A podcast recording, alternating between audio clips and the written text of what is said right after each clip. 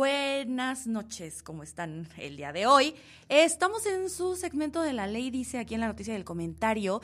Eh, primero que nada, licenciada, preséntese. Hola, buenas noches a todos. Como siempre, un gustazo estar con ustedes. Ya esto se está haciendo una bonita costumbre. Mi nombre es Noemí Mariscal Figueroa. Formo parte del despacho HSM, HSM Abogados. Nos encuentran así en todas nuestras redes sociales.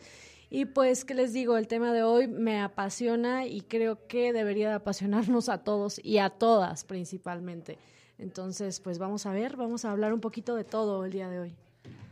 Claro que sí, el día de hoy, para los que están ahorita aquí en vivo con nosotros en Facebook, a través de redes sociales, el día de hoy es 8 de marzo. 8 de marzo. 8 de marzo es un día muy importante para nosotros. Ahorita les vamos a dar un poquito de contexto, de historia y sobre todo qué es lo que la ley dice, cómo vamos y estas cuestiones. Para los que nos están escuchando en la radio, este, esto fue ayer. Pero estamos viajando en el tiempo. Ya estamos viajando en el tiempo. Si quieren escuchar todas las cosas en vivo y al momento, es a través de estos portales. Arroba la ley dice MX en todos lados. Estamos en TikTok, estamos en Instagram, en Facebook, en, YouTube, en el Twitter.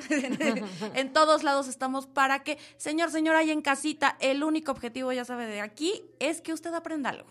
Vamos a informarnos. O mucho. Entonces, vamos con un poquito de contexto. Les voy a confesar, el día de hoy yo no quise tener ni un solo error, ni uno solo, ni uno chiquito. Nos documentamos bastante. O intentamos, digo, la verdad, lo que desea cada quien. Pero el día de hoy les quiero dar un poquito de contexto. Eh, bueno, ya culturalmente se sabe, el 8 de marzo viene a ser este conmemorado como el Día Internacional de la Mujer. Muy importante la palabra que acabo de utilizar. Conmemorado. Conmemorado. El día de hoy no se felicita, no hay tal, a ti que me diste de tu vida y no tu sé qué. Tu amor y tu cansancio. Exactamente, mujer con... No, no, no. Hoy no se felicita. ¿Por qué no se felicita, abogada? Porque todavía no tenemos nada que festejar. No. ¿Por qué la conmemoración? Eh, pasamos de creer que era un día para que nos regalaran flores y para que nos dijeran que éramos lo más bonito del universo, a entender que hoy es un día para darnos cuenta que hacen falta muchos años, mucho trabajo y mucha lucha para que los derechos de las mujeres sean reconocidos, para que realmente exista un estado de igualdad o de equidad y que estos derechos sean garantizados. Digo, a lo largo de la historia, eh, pues el derecho al voto, el derecho a la participación política, el derecho al estudio, bueno, han sido luchas enormes, ¿no? Y hoy es otro día más para luchar, por eso se conmemora, por eso no festejamos. Que de todas maneras, sí, ay, feliz que la tía, ¿no? Que el tío, así, felicidades a las mujercitas del grupo. Muchas gracias, tía, pero no se trata de eso. El día de hoy justamente van a decir ustedes qué, qué es lo que la ley dice, porque es importante saber, porque justamente, y lo hemos hablado en varios capítulos y varios temas, la ley evoluciona. La ley, aunque tenemos una constitución rígida, sigo diciendo, ya sigo sí, constitución rígida. tenemos una constitución, en México tenemos una constitución rígida. ¿Qué quiere decir eso? Que lo que dice es. Pero eso no quiere decir que no podamos cambiar lo que dice.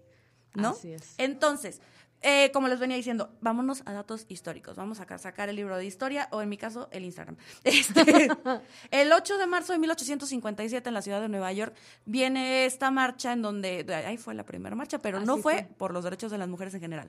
Fue un grupo de miles de mujeres que estaban exigiendo mejores condiciones laborales. Así es. Porque en 1857 no este no no no tenían todos los derechos este que se necesitan pagaban menos que los hombres tenían jornadas eso laborales. sigue sucediendo. No eso era en 1857 licenciada yo no sé qué pero bueno en 1857 sale y todas ellas son encarceladas. Entonces como de señora siéntense o sea ni al caso sus quejas ni sus reclamos. Esa fue la primera marcha. De ahí nos vamos a que en 1910 en Copenhague. Ay sí lo dije bien. Muy bien. En el marco de la segunda reunión Mundial de Mujeres Socialistas de 17 países deciden celebrar, que era la pregunta que teníamos en la mañana, fue el 1910 cuando se decide celebrar el 8 de marzo como una bandera representativa de los derechos que debían gozar las mujeres. De nuevo, no era para felicitarlas por ser el, la cosa, no, para como una bandera representativa. Y viene que el 19 de marzo de 1911 por primera vez, o sea, no el 8 de marzo, fue el 19 de marzo de 1911 que por primera vez se, conmemora el Día Internacional de la Mujer en varios países, seamos honestos, de primer mundo, en Europa y en Estados Unidos. Dice, menos de una semana después, el 25 de marzo, más de 146 jóvenes trabajadoras murieron en el trágico incendio de fábrica Triangle en la ciudad de Nueva York. Este suceso tuvo grandes este suceso hace grandes reformas Así es, legislativas en el Congreso de Estados Unidos. Tuvieron que morir 146 mujeres para que dijeran, oigan, creo que sí no están bien las cosas aquí. Y que bueno, estamos hablando de un contexto en donde esto sucedió en Estados Unidos, pero no vamos a olvidar las huelgas de Río Blanco y Cananea en el Porfiriato, en donde también murieron miles de trabajadores. El caso aquí en específico fue que estas 148 mujeres estaban ahí manifestándose por sus derechos y, las encerraron. Claro, las encerraron y casualmente la fábrica empezó a arder y pues lamentablemente murieron, ¿no? Entonces, si nos vamos más atrás en la historia, porque hay que entender esto, las mujeres hemos estado en una situación de desigualdad desde que iniciaron los tiempos, ¿sale? Podemos remontarnos al derecho romano, podemos de, o sea, regresar a las sociedades primitivas, podemos regresar a muchas cosas, al, grado de que Aristóteles decía, ¿no? Que las mujeres éramos inferiores a los hombres, pues ya que los hombres exaltaba el tema de la sabiduría y de la mente y demás, y pues nosotras éramos la, la parte débil, ¿no? La parte dócil. Deja eso, éramos un bien. Exacto. O sea, ahí sí remontense estudiantes, este, abogados y todos los que estudian alguna vez derecho, como yo en mis cinco minutos. Este, recordemos que en derecho romano la, la, mujer era parte de los bienes del, del paterfamilias. Ay, sí me acuerdo. Sí, hombre. Sí, sí, buena, sí fue buena escuela. Romanista. Sí, ya la más romanista. Pero sí, o sea, las mujeres eran parte de los bienes, eran parte de... Éramos propiedad de... Exactamente. O sea, era impresionante cómo, cómo tenían a la mujer justamente como en algunas sociedades como una figura de adorno, en otras sociedades como una figura de simplemente parte de, mi patrimonio, tú eres mía y nada más y se acabó. Este, también reconocemos que hubo sociedades en donde también existía el matriarcado, digo, en Oaxaca y se sabe que en el Istmo de Tehuantepec es muy matriarcal y donde las mujeres son las que toman las decisiones pero no tienen todos los derechos, tampoco romanticemos. Exacto, y no solo eso, no solo no tienen todos los derechos, sino hay que entender que estas sociedades de las cuales hablas, en donde el matriarcado impera, son minoría en comparativa. Y es que históricamente las damas de sociedad o las mujeres, pues no siempre han estado pues muy contentas con la forma en la que se tratan, ¿no? Eh, básicamente las olas feministas que, se, que iniciaron este movimiento fueron en el siglo XVIII y en el siglo XIX, pero desde mucho antes ya hablábamos de una crítica, ¿no? De una crítica a esta eh, supuesta superioridad por parte de los hombres. De hecho, una de las primeras escritoras feministas, entre comillas, porque en ese tiempo no se usaba ese término, fue esta Cristina de Pinzán y escribió el libro La ciudad de las damas en 1405. O sea, esto de las feministas y el mal llamado feminazi y, las radicales y todo esto, señor, señora bonita, en casa, esto no es nuevo. Estamos hablando de que en 1405 una mujer levantó la voz e hizo un libro en donde expone cada una de las irregularidades, cada una de las de los atropellamientos que había a los derechos de la mujer y que esto no sucedió ayer, no sucedió antier, no empezó con las marchas feministas, no empezó con... Sí, esto no fue en 2017 que empezaron las marchas tal cual en, el país. Nos vamos también a, remontar un poquito también en el tema histórico que viene como en 1910, 1915, en donde viene a haber este, este, este conflicto porque, a nivel internacional, porque viene este conflicto por la Primera Guerra Mundial. Claro. Los hombres se van a la guerra y entonces se quedan muchas mujeres como parte de la, de, la, de, la fuerza laboral de muchos de los países. Pero es como de, ah, sí, tú Juanita, tú viniste nada más a suplir a tu marido, entonces no te voy a dar esto, no te voy a dar aquello. no te voy a pagar igual, vas a trabajar más horas, obviamente no vas a, no vas a tener prestaciones porque de eso ni hablamos. ¿Qué? ¿Qué? ¿Prestaciones qué? ¿Qué es eso? ¿Qué es eso? ¿Sabes? Y no solo eso, sino aunque tú vengas y trabajes, aunque tú seas la fuerza laboral, tú no vas a tener ni voz ni voto para tomar decisiones. Que esa es otra cosa súper importante. Realmente el sufragio, o sea, el voto, no llevamos muchos años ejerciéndolo las mujeres. Nos ha costado una lucha bastante importante en donde las sufragistas antes eran si usted eh, busca un poquito de, historia, las sufragistas eran pintadas como seres sin cerebro, las pintaban con caras de rata en, en, en las pancartas que ponían, así como ahorita a muchas de las mujeres nos llaman feminazis o nos dicen de esta forma, pues no, no es la primera vez que denostan o que tratan mal a las mujeres que están exigiendo sus derechos. Qué importante lo de denostar. Vamos a un pequeño corte en la radio, en redes sociales continuamos acá. Si nos quieren mandar un mensajito, comentar al respecto, corregirnos también se vale. Claro, Estamos en las redes sociales o mándanos un WhatsApp al 951-396-9803. Repito, 396 otra vez, 951-396-9803. Eh, vamos a un pequeño corte en la radio y en redes sociales continuamos por acá. Continuamos. Muchas gracias.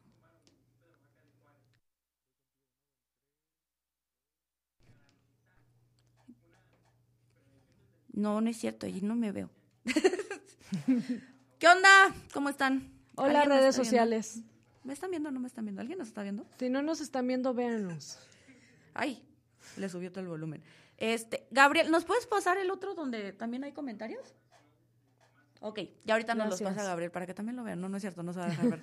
Pero estamos aquí un ratito otra vez porque qué cosas, de verdad qué cosas. Estamos intentando de verdad a gente de redes sociales, disculpen que estemos leyendo.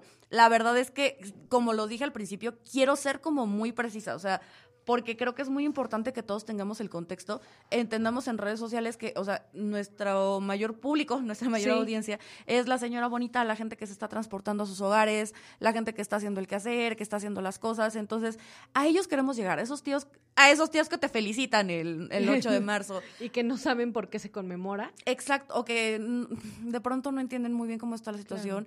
Eh, como decíamos, es nuestra obligación como sociedad Así es. informarnos, pero también informar. Claro. O sea, no es, o sea, tampoco estoy diciendo que vayan a la cena de familiar y, Y, y se aguanten todos los comentarios machistas y misóginos. No. y Sí. tampoco le gritan al abuelito de yo no te voy a servir la sopa porque no, tampoco. No, no, no. Es- Si no estamos hablando que desde la información tú le digas, ¿sabes qué? Hoy no me felicites, vamos a hablar de mis derechos. Se conmemora, ¿no? A mí me ha tocado que con familiares cercanos de pronto, oye, felicidades por ser la cosa más hermosa del universo y las mujeres. Y, y tú, o sea, sí. o sea, muchas gracias, ¿no? Muchísimas gracias. Pero, mira, mejor en lugar de que me felicites, vamos a hablar de estos derechos, vamos a, a generar diálogo, eh, vamos a intercambiar opiniones y vamos, ¿qué derechos todavía no tengo, no? Porque si bien yo ya pude ir a la escuela, si yo ya pude votar, si yo ya eh, puedo participar en estos foros de diálogo, si yo ya puedo escucharme en la radio, aún me faltan muchas cosas, aún existe una brecha salarial importante entre lo que gana un hombre y gana una mujer, aún tengo que salir con miedo a la calle porque no sé si de pronto voy a volver bien o, o siquiera voy a volver, ¿no? Aún tengo miedo de vestirme de la forma en la que quisiera yo vestirme o en la que pudiera yo vestirme porque no sé quién afuera me va a hacer daño. Entonces, eso es, de eso se trata este 8 de marzo, que, que no nos enfrasquemos en pláticas eh, de conflicto y vacías, exacto, sino que podamos llevar esta información a cada una de esas personas que todavía no entiende por qué el 8 de marzo salimos a exigir nuestros derechos. Algo tan básico, ¿no? Y tan necesario que al final del día, justo, muy poca gente entiende. Y, ojo, más, más adelante vamos a platicarlo un poquito más en el programa en vivo. Pero justo estamos, creo que como sociedad, en este proceso de deconstrucción, en donde tenemos que entender que hay muchas cosas que solíamos normalizar y que ya no están bien y que no son correctas. Voy un ejemplo, la verdad, y lo admito, o sea, yo al principio, en 2017, cuando empezó todo el tema de lo las marchas, sí, yo no lo entendía. Yo no lo entendía porque no había información allá afuera, porque todos, todos, todos en casa tenemos conductas normalizadas de estos micromachismos que estábamos Claro. platicando. Desde el hecho de que cuando en una familia, no sé, son cuatro personas y dos son mujeres, son las dos mujeres las que tienen que atender a, a los hombres. las ¿no? que automáticamente vas y pones tú la mesa para todos, ¿no? Sin o preguntar. cocinas, o levantas la ropa, o lo que sea, y que para nosotros como sociedad se veía como normal. Y llega este punto en donde las, la- las personas más informadas te vienen y te dicen, oye, si lo quieres hacer, Está padrísimo. está padrísimo, porque tampoco se trata de, tú ama de casa, eres No, parte no, del... no. No es cierto. O sea, ella decide y si, y si lo decide, Claro. qué padre que lo ejerza y que disfrute la maternidad, que disfrute su, su, su pareja, su casa. Bendiciones. No me impongas a que yo también lo haga. Claro, y que creo que eso es justo lo importante, que, que esta lucha se trata de que podamos elegir, de que si yo elijo ser ama de casa, si yo elijo ser mamá, si yo elijo ser profesionista, yo pueda hacerlo y desempeñarme sin que nadie venga y me imponga algo. Eso es, eso es como lo más importante aquí, que la lucha feminista y, y esto nos compete a todos, porque esa es la lucha que nos permite elegir todos los días qué es lo que vamos a hacer, qué es lo que yo como mujer quiero hacer, si quiero ir a la universidad, si quiero ponerme a trabajar, si quiero ser mamá, si quiero ser ama de casa, pero nos da eso, la capacidad de elección. Y eso es algo bien importante que tenemos que tener las mujeres bien en claro hoy en día. La capacidad de poder decir, quiero no quiero, voy no voy, hago no hago. Volvemos ahorita a la radio. De todas maneras, sigan mandándonos mensajes, por favor, en las redes.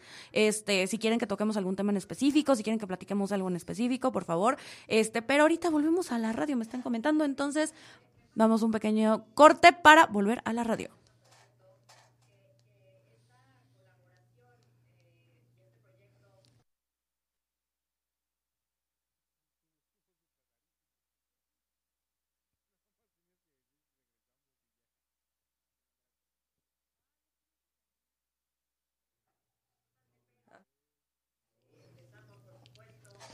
Regresamos, señor, señora, ahí en casita, aquí en su programa de La Ley Dice, aquí en la noticia del comentario.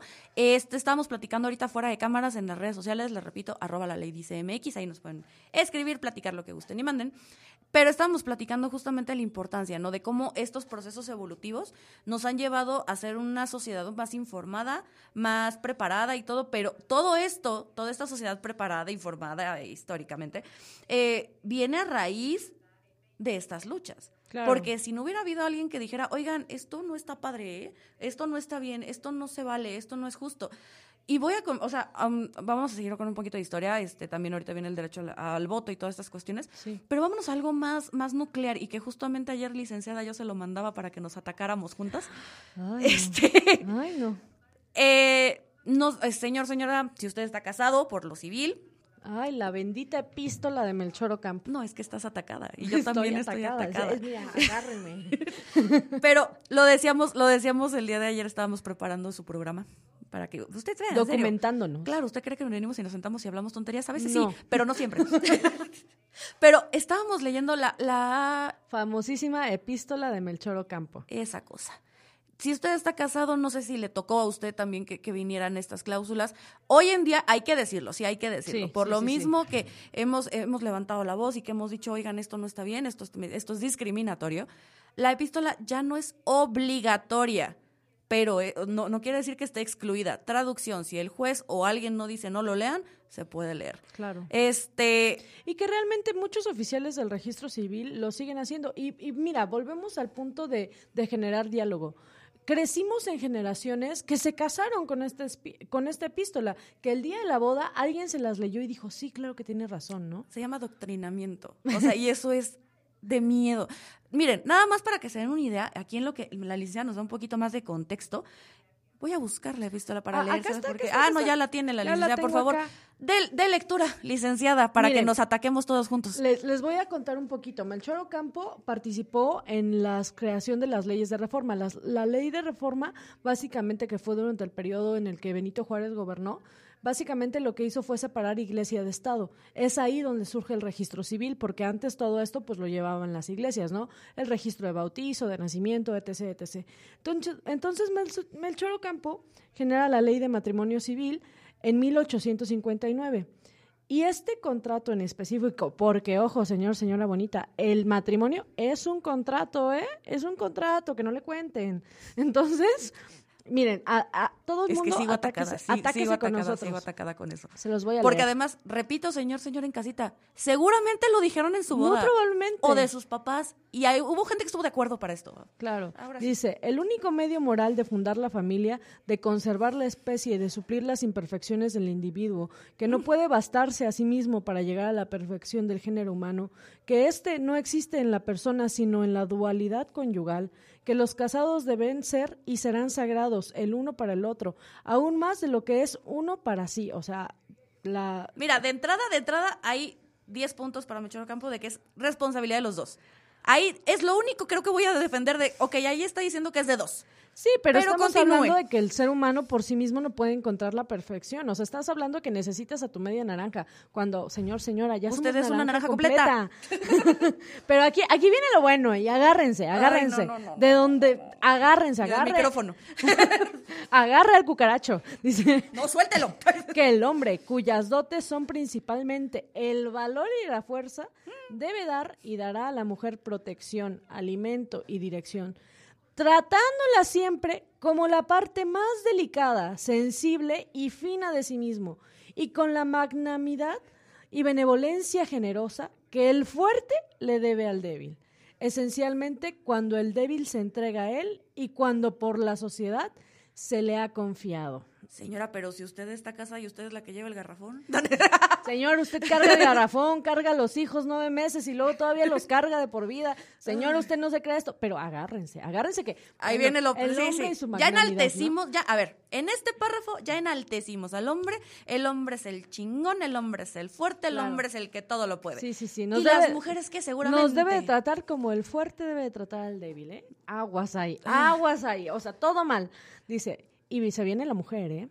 Que la mujer cuyas principales dotes son la abnegación, Me lleva la belleza, la compasión, la perspicacia y la ternura. O sea, señor, señora, si usted es brillante, inteligente, una profesionista exitosa, ¡Bruja! eso no cuenta a la hoguera.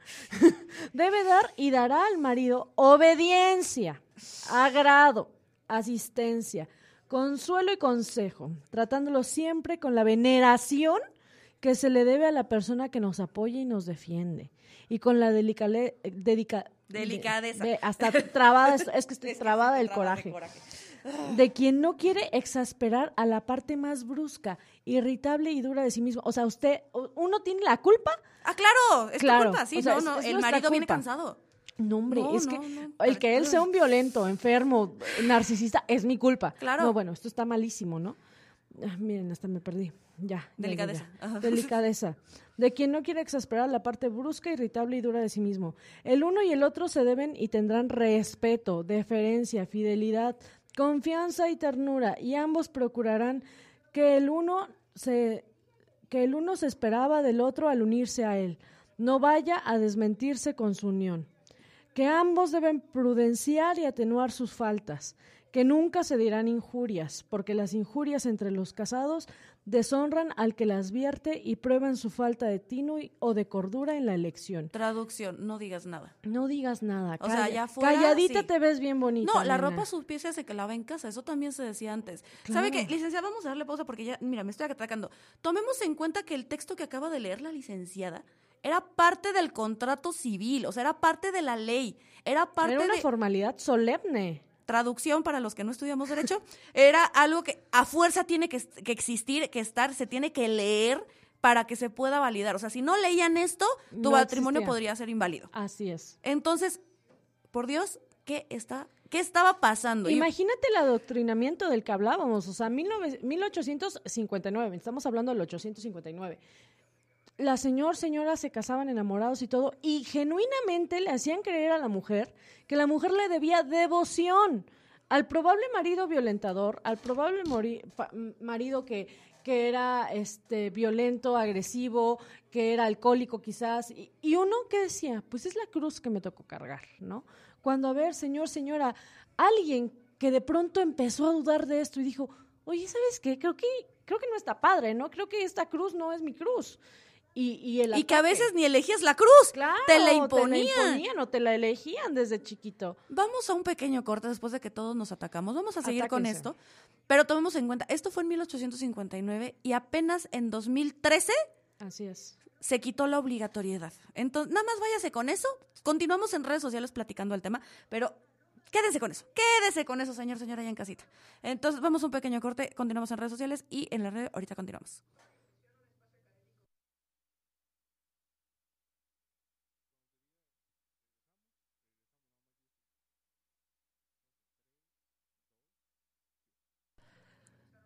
Hola, ¿cómo están? Ok, seguimos. Este, A ver, vamos a atacarnos todos porque ya estoy leyendo. Paola Santiago, hola, ¿cómo estás? Saludos. Hola. Steven Her- Hernández, lo dijimos al principio, fíjate que este no es malo, o sea, es- nos pregunta Steven, ¿es malo felicitar a las mujeres hoy? No es malo.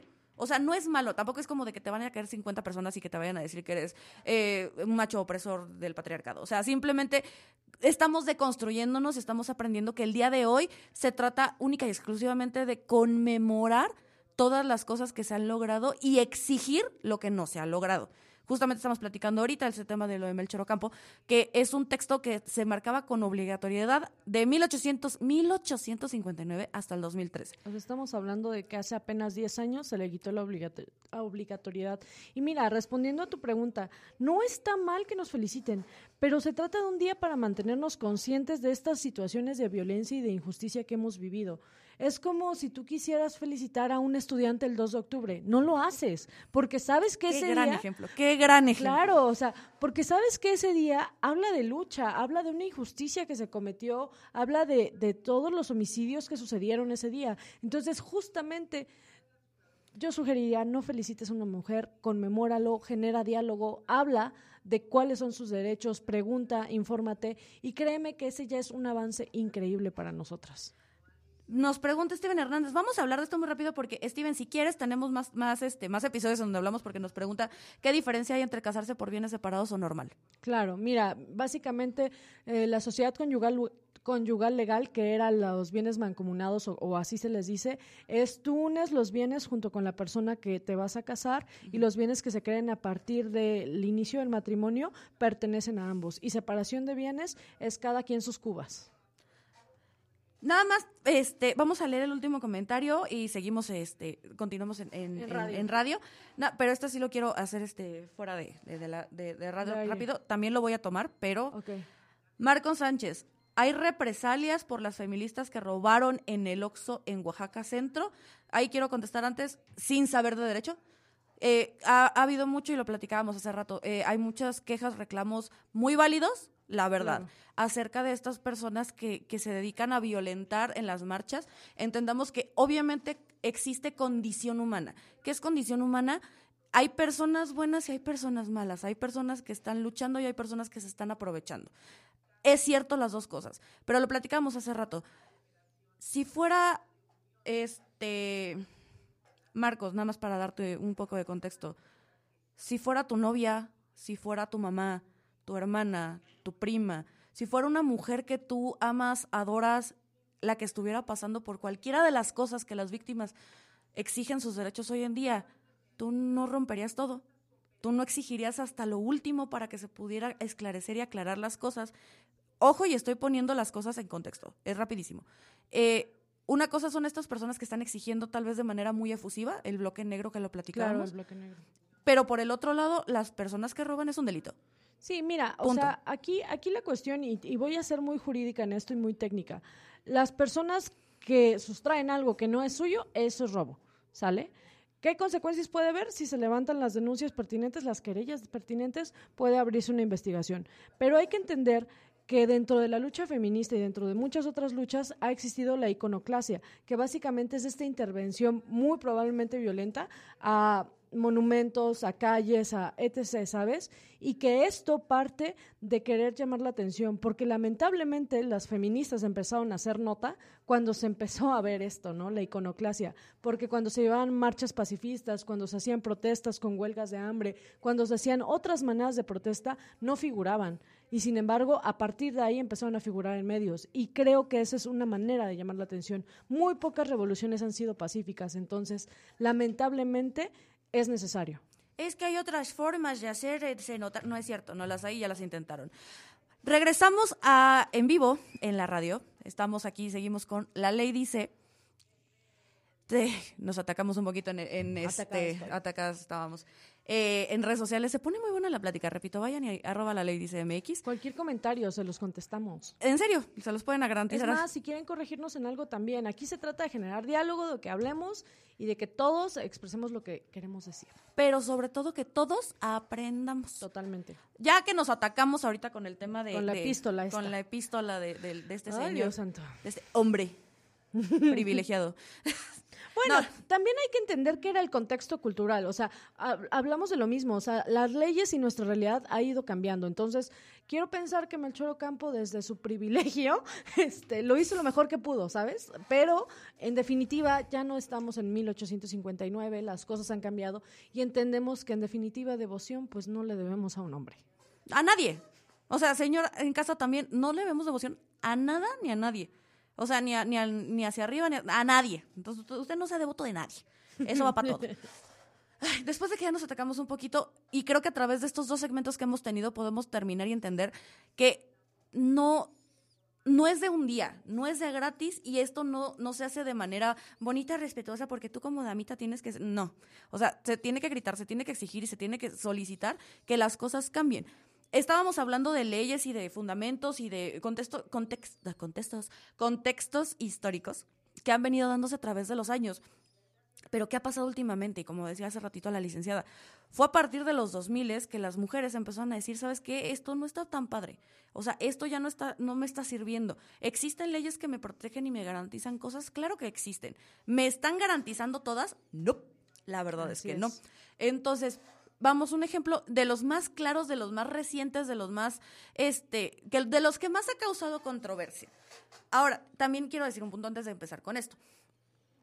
Necesitamos acreditar las luchas y creo que este, este ejemplo de ley fue un ejemplo perfecto de la ley no me está abarcando lo que quiero, la ley no me está haciendo suficiente para lo que quiero, entonces tengo dos opciones, me quejo y hago un relajo y todo, pero la ley nunca me va a defender porque no existe. O legislo, busco la legislación, que es la siguiente opción, que es el caso de la ley Olimpia. Claro, y no hay solo la ley Olimpia. Antes, o sea, claro que vamos a hablar de la ley Olimpia, pero quiero que les quede claro porque hemos hablado de las sufragistas, que básicamente son las mujeres que impulsaron el voto. Y ojo, dato cultural, las mujeres empezamos a votar en México en 1955. O sea, estamos hablando de menos de 70 años. Eh, nosotras como mujeres no podíamos votar. Y debido a estas manifestaciones, a estas sufragistas, fue que en 1955, señor, señora, muy probablemente su papá o su mamá no pudo votar.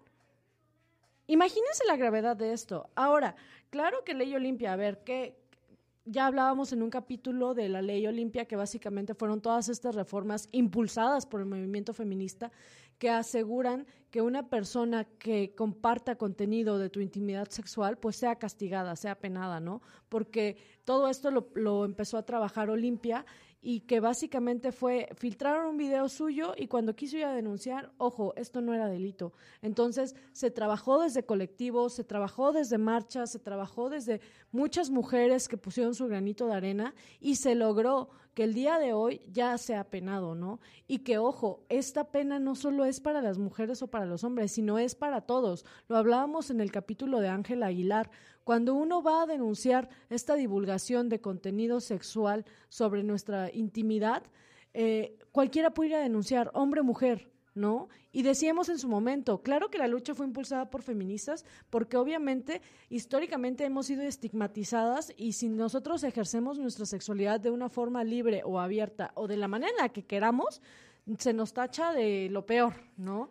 Aquí quiero hacer un paréntesis, porque qué importante hablar de este tema de la ley Olimpia, porque si nos vamos también, la ley Olimpia también... Eh, después se viene como mejor y más desarrollado el debate de la interrupción legal del embarazo. se vienen otro tipo de prerrogativas en donde, señor, señora, ahí en casita, vamos a, darnos cuenta de un factor común en, en, todas, todas las leyes en las cuales se está pidiendo este, el respeto a la mujer.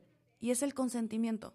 Así es. Es algo tan fácil y tan sencillo como dejen que las mujeres hagan y digan, lo que las mujeres hagan y necesiten hacer.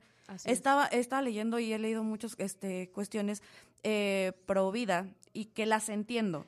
De verdad las entiendo porque pues obviamente crecimos con este adoctrinamiento en donde era de esto cruz y tú la cargas, tú nada más calladita y abnegada y tienes que cumplir con tu obligación este biológica pongo comillas y con tu, tu función este natural que es este procrear. Eh, en el tema también de la ley Olimpia es no, o sea, tu cuerpo es para procrear. Entonces, no puedes ejercer libremente tu sexualidad porque tu sexualidad. No, no, eso es eso es pecado y es irresponsable y, y, no se puede. en todas estas cuestiones viene, viene muy, muy, muy, muy adentro el tema del consentimiento. Todo lo que vaya en contra del consentimiento de la persona debe ser ilegal. Claro. Punto. Debe ser ilegal. Todo, o sea, lo hablábamos en otros, en otros momentos, ¿no? De donde eh, tu derecho termina donde empieza el mío. Claro. Ahorita, por ejemplo, en redes nos decía Ángel Omar Hernández, rápidamente lo leo, ¿por qué los hombres no podemos ir a la marcha para apoyar a nuestras madres e hijas?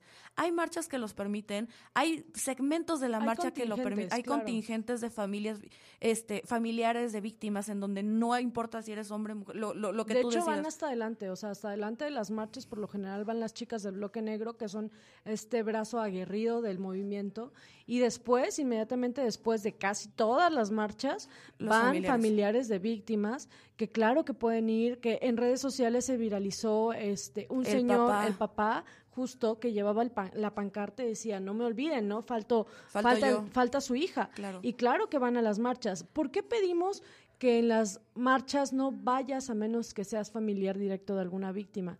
Porque este movimiento es por y para los derechos de las mujeres. Históricamente y socialmente los hombres tienen una plataforma de poder desde la cual su opinión siempre ha sido escuchada y si no siempre ha sido escuchada, por el, general de las veces ha sido tomada en cuenta. Entonces, 8 de marzo, marzo, este movimiento es justo para darle esa visibilidad a las mujeres y que son mujeres hablando de derechos de mujeres, ejerciendo derechos para mujeres. Entonces, no es que ser separatistas, no es que queramos eh, discriminarlos en lo absoluto. Y tampoco es un tema de odio hacia el género. No, no, no. Creo que es muy y todos los hemos tenido, ¿no? De, amigos, familia, que es yo también quiero marchar con ustedes. Y volviendo al tema que estaba tocando, porque este, ¿por qué no, por qué no pueden ir los hombres? Porque las mujeres lo pidieron. Claro. Volvemos al tema del consentimiento. Hay mujeres que fueron víctimas de violencia, que son víctimas que todavía tienen cosas que vivir, que tratar, etc., que prefieren estar en este ambiente de puras mujeres. Y repetimos, o sea, puede ser y lo hemos dicho muchas veces, o sea, es condición humana, hay mujeres buenas, mujeres malas, hay hombres buenos, hay hombres malos. Claro. En este caso en específico, Ángel, si tú eres familiar directo de una persona que está en esta situación de violencia y que claro que tienes un lugar en la marcha. Tú ve a la marcha, o sea, tú, eh, por favor, o sea... Es más, ten por seguro que todas las mujeres ahí van a protegerte y van a cuidarte y van a gritar por justicia por la persona que tú estés ahí marchando. Y si no eres parte de eso, hay muchas otras formas de apoyar el movimiento. Volvemos a lo mismo, apertura en diálogos, cuestionense. Hablábamos del pacto patriarcal, ¿no? De, de romper este silencio de que si tu amigo comparte el pack de alguien y, y no... Oye, compa, oye, ¿qué hubo? claro, no lo pases, ¿no?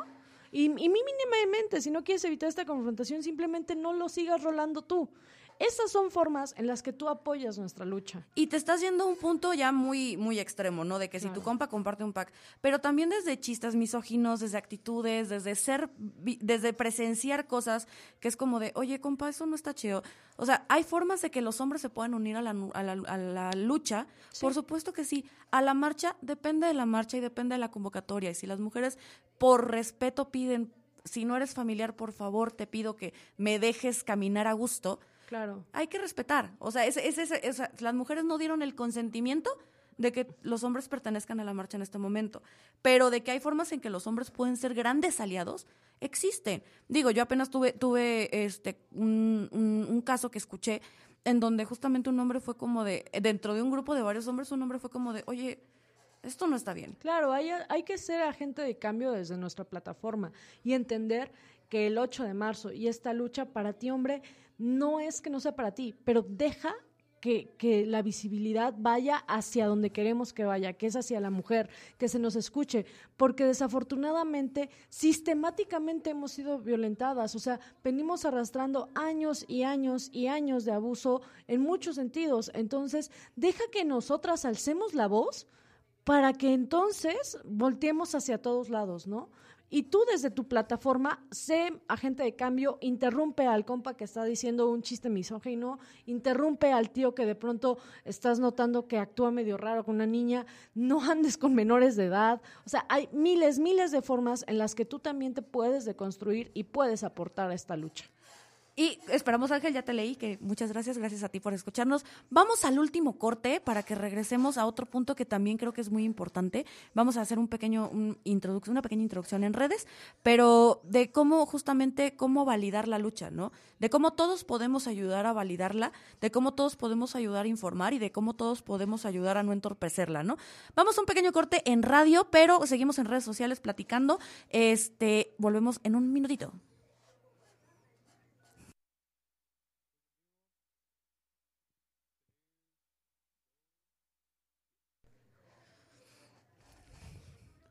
Ta, ta, ta, ta, ta. Marbella Posada, hola. Eh, que, ah, supongo, Marbella Posada es tu amiga porque le encanta Sí. tu blusa. Sí, Enséñales que ah, es vestido. Es vestido, ¿eh? Es, Es, un vestidazo. Es un fosfo, vestidazo. fosfo. Ahorita nos escuchan muy tranquilas, muy calmadas, pero es que cómo me ataco de ver. No, es que nos atacamos. O sea, uno se viene aquí con todo. Fíjese que, y lo quiero decir aquí en redes, ¿eh? No, lo, no En voy a decirlo, no voy a decirlo allá, allá afuera públicamente. Qué difícil fue conseguir una psicóloga Bárbara. para que pudiera acompañarnos el día de hoy, porque es bien importante, y esto nada más lo voy a platicar con ustedes aquí en redes, amigos, ¿eh? no lo digan allá afuera, pero Claro.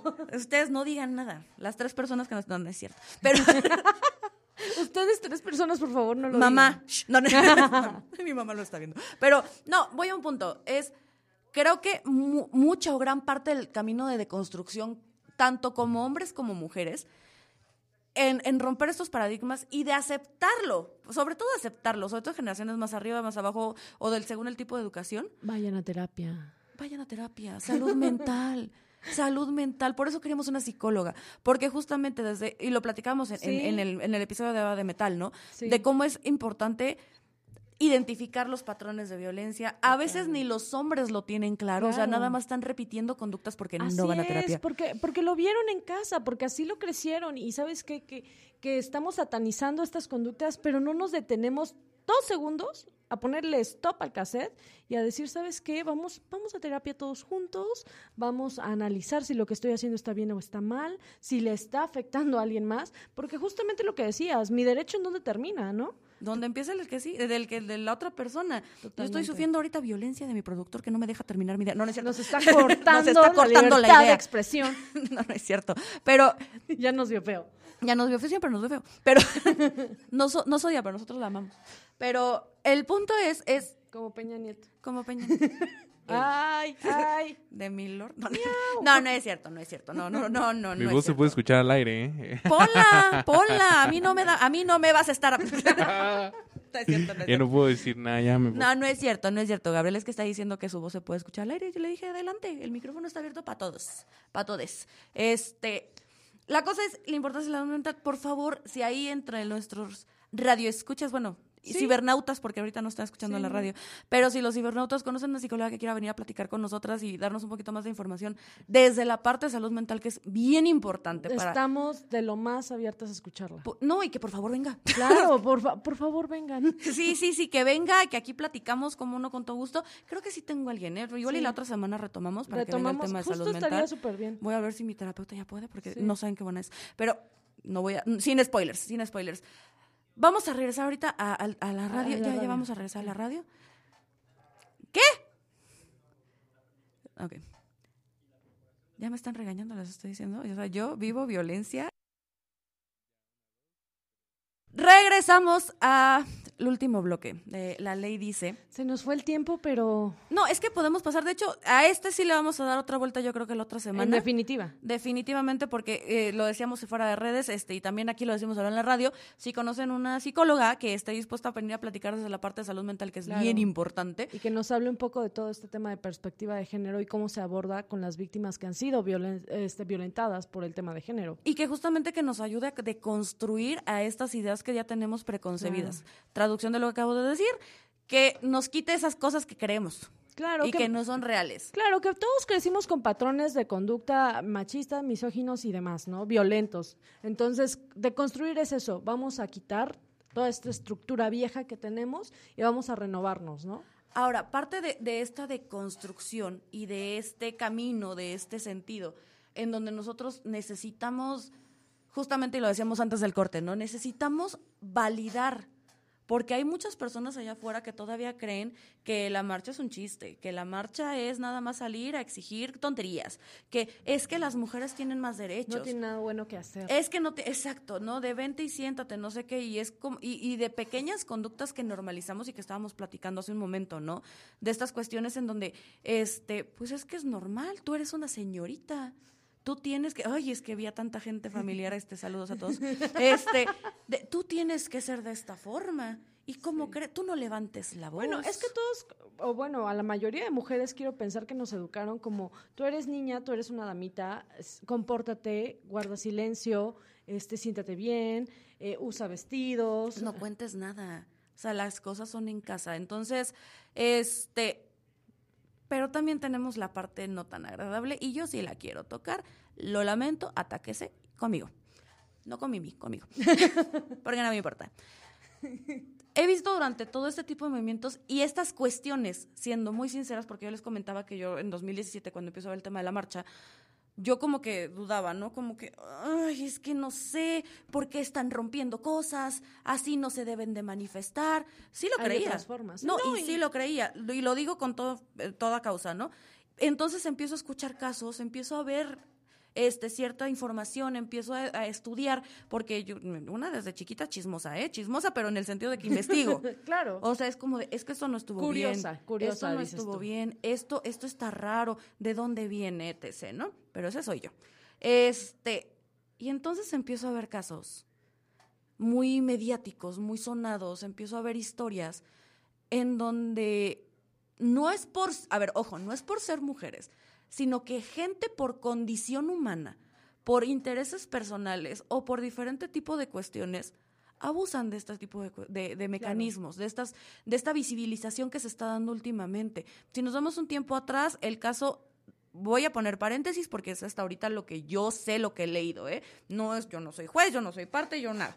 Pero nos vamos, por ejemplo, al tema del asesinato de Cumbres, de Diego Sí. Santoy y de esta otra niña, ¿no? Sí, sí, sí.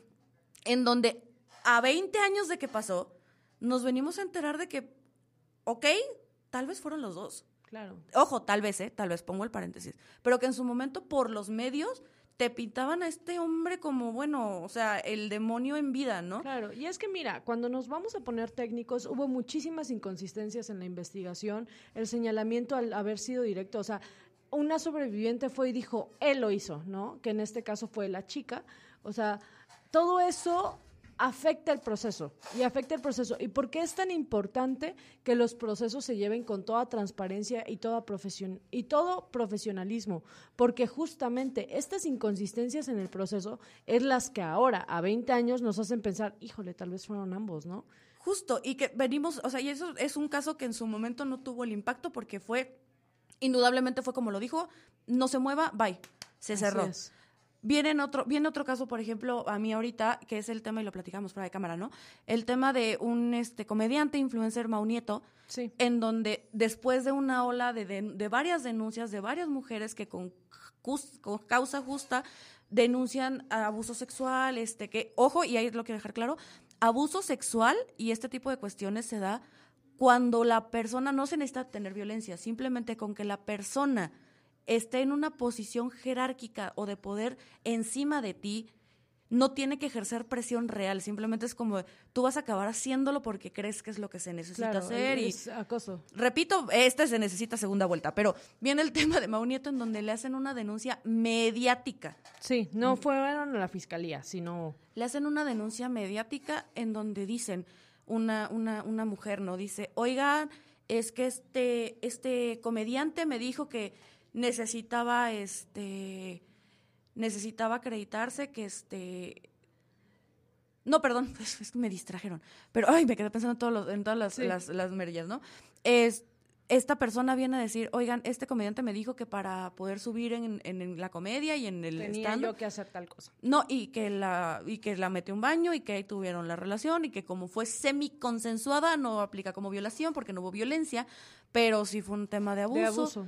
Suben tweets, todo mundo se ataca, logran convencer, porque eso es lo importante, logran convencer al movimiento o aparte de las personas del movimiento para decir, es que esta persona sí lo hizo, esta persona es de lo peor, y tu amigo, y también metiendo amigos, y también metiendo a gente, y esta persona, por ejemplo, su mamá fallece hace muchos años, y entonces, si tu mamá estuviera viva, qué bueno que tu mamá se murió para que no sepa.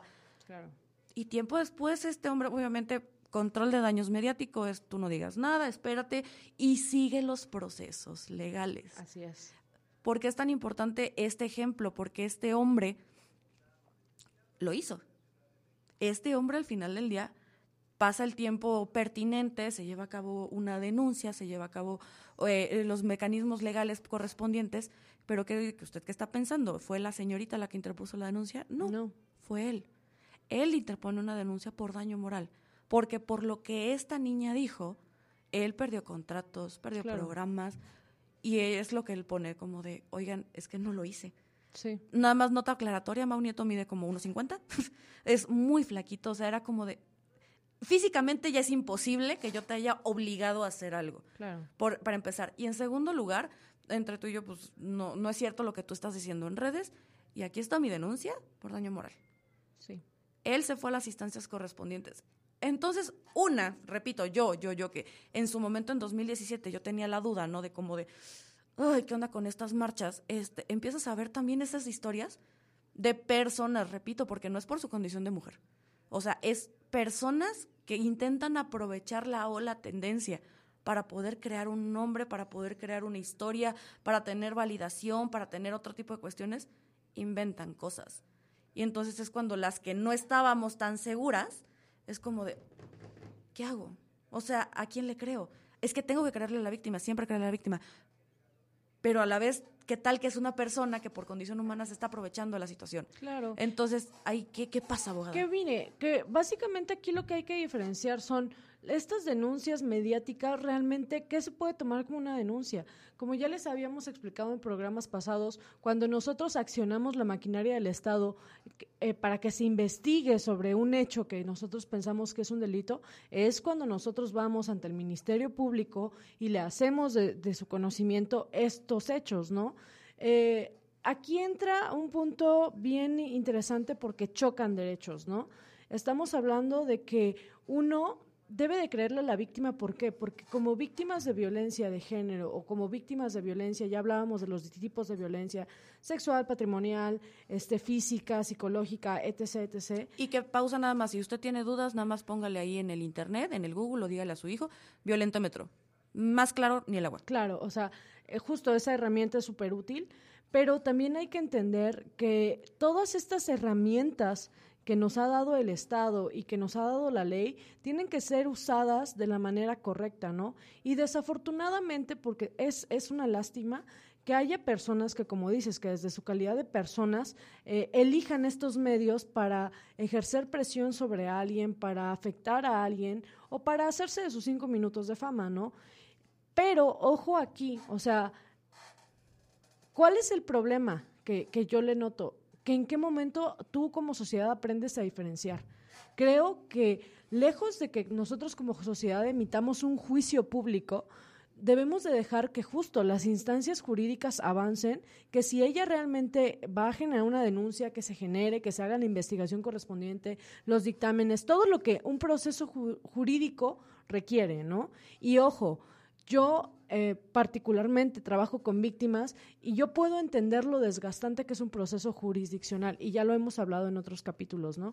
Entonces, entiendo lo difícil que es de pronto levantar una denuncia, pero también es entender que en el momento en el que tú agarras un micrófono, agarras tu, tu Instagram, tu Facebook, etc., y vas a hacerlo del conocimiento al público, que sean las tres personas que nos ven en Facebook o 80 mil, o sea, es entender que no es solo eso, sino que efectivamente tienes que llevarlo a una instancia legal, ¿no? Yo sí creo, y creo que siempre lo voy a creer, por historia, y ahora sí que por historia en general, este, por historia personal incluso, que sí, siempre hay que creerle a la víctima, todas las veces, o sea, y sobre todo en casos actuales, desafortunadamente hay casos del pasado en donde no se pueden conseguir pruebas, Sí. más que tal vez terapia, una, un, un, perito en psicología y estas cuestiones. Claro que siempre hay que creerle a la víctima, pero a veces la víctima no está donde nosotros creemos. Entonces, yo creo que, repito, siempre hay que creerle a la víctima.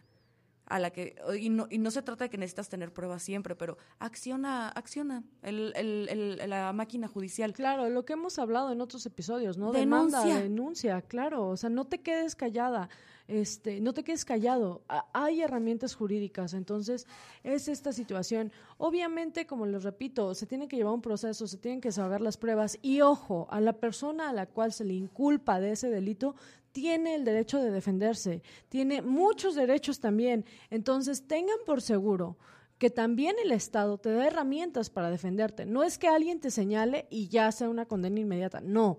Hay un proceso, tienes el- la garantía de defensa, o sea, hay muchas herramientas, ¿no? Pero volvemos a lo mismo, o sea, el punto es no se quede callado.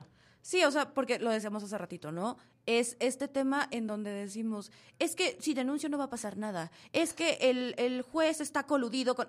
La ley está, la ley existe y usted nada más busque buena historia como lo es mi querida licenciada, busque una, la- o, o como muchos otros allá afuera en donde por supuesto que van a con gusto llevar su caso y las dos partes tienen que escucharse y la verdad siempre se sabe, siempre señor, señora, allá afuera, la verdad siempre De sale. hecho, es uno de los derechos de la víctima, tener, eh, a, a tener una verdad histórica de los hechos. O sea, que es muy difícil de alcanzar, sí. Y es muy difícil de aceptar también en otras ocasiones. Y también entendemos a las otras partes, pero también la ley para eso está. Y si algo no nos gusta, hay que legislar. Nos despedimos el día de hoy. Licenciada, nuevamente sus redes. Pues ya saben, Noemí Mariscal y en todas las redes HSM Abogados, estamos para servirles y pues hay que darle segunda vuelta a esto, que hay mucha, mucha información más. Súper necesario. Redes sociales, nos vamos a sacar todavía un ratitito, aunque me odie mi productor, pero nos vamos a sacar todavía un ratitito. Eh, Nosotros estamos como arroba la ley dice MX en todas las redes sociales. Nos vemos la próxima semana en donde probablemente le demos una segunda vuelta a esto. Y hasta luego. Bye. Yo siento que Gabriel me pone filtro ahí porque no me veo como me veo. Yo me siento muy insegura y aquí siento que me veo muy bonita. No me ve feo. O sea, estás limitando. Ay, que ya hablemos, dice. O sea, sí, es que yo volteo a verlo de, o sea, sí sigo en redes o no sigo en redes. Sí, claro. Oye, es que de veras, de veras, yo te tengo la duda. Ay, ya me está limitando aquí mi productor, que nada más tengo tres minutos. Ah, bueno, nada más vamos a ocupar estos últimos tres minutos, porque creo que hemos platicado mucho. Y que de verdad, yo creo que nada más vamos a concluir con que vamos a darle una segunda vuelta. Totalmente. O sea, porque creo que abarcamos un poquito de historia, un poquito de legislación, un poquito de Y todo. poquitito, ¿eh? Porque realmente la lucha feminista no solo logró la ley Olimpia, o sea, logró el sufragio, ya quedamos. Yo, yo eh, aferrada con el sufragio. Le- lo- yo- logró la ley Ingrid, que es para la difusión de, de videos o fotos que estén dentro de una investigación, que recordemos el terrible caso de Ingrid, este, en donde se difundieron fotos de su cuerpo. También está la ley Monzón que básicamente fue derivada de una activista a la cual mataron en Puebla y que l- lo padre de esta ley es que a los, a los padres que son acusados de alguna tentativa de feminicidio o demás se les quita la patria potestad de sus hijos. También hablamos de la despenalización de la interrupción del embarazo. Y que fue mera mención, porque de Sí. eso, puta, de, de eso, de eso nada más va a haber otro programa, ¿eh? De una vez se les está avisando. Y son está- 11 estados de, la República, nada más. O sea, todavía nos falta, pero ya es una realidad, ¿sabes? También eh, se, se legisló con respecto a los menores de edad que pueden acceder a una interrupción de embarazo. Se- la ley de la menstruación, en el cual se quitó La el IVA. menstruación digna, sí. Claro, se quitó el IVA de los productos, se tiene que se tienen que suministrar de manera gratuita, la eliminación de tabú sobre la menstruación, la, eh, o sea, sabes, hemos logrado muchas muchas leyes. Y nada más estamos hablando de unos añitos para acá, porque antes de eso, ni pensarlo. Ni pensar en levantar la voz y no, tú cállate. ¿Quién va a estar hablando de la menstruación? Ay, no, tú cállate, ¿cómo crees? Pero definitivamente le tenemos que dar otra vuelta. Este, déjenos en, lo- en- en comentarios en redes de qué les gustaría que abordáramos un poquito más el tema de qué les gustaría que tocáramos en la próxima semana. Recuerden, este, esta, esta plática es para ustedes, señor, señora bonita, señor, para que usted se informe, señora, para que usted se empodere y sepa que todo se reduce al consentimiento, por favor. Si usted quiere, hágalo. Si no quiere, no lo haga. Nadie, absolutamente nadie tiene el derecho de decirle que sí o que no. Entonces, se reduce en eso. Y por favor, condición humana también. La ley nos ha permitido últimamente ejercer y hacer muchísimas cosas. La ley nos ha permitido crecer, evolucionar como sociedad y poder ajustarnos a la realidad que queremos. Sí es cierto, pero, repito, condición humana, no por ser hombres ni por ser mujeres, condición humana. No abusemos de esto. Recordemos que las leyes existen por algo y para algo. Y esos son los mecanismos que tenemos que accionar. Y si algo no se encuadra en eso, simplemente busquemos legislar. Esto es todo por esta semana. Me encantó tenerlo otra vez esta semana. Yo soy la más fan de venir aquí. Hay que seguir. Bueno, aquí vamos a seguir hasta que nos corra Gabriel como ahorita. Nos vemos la próxima semana. Muchas gracias. Hasta luego. Gracias. Bye.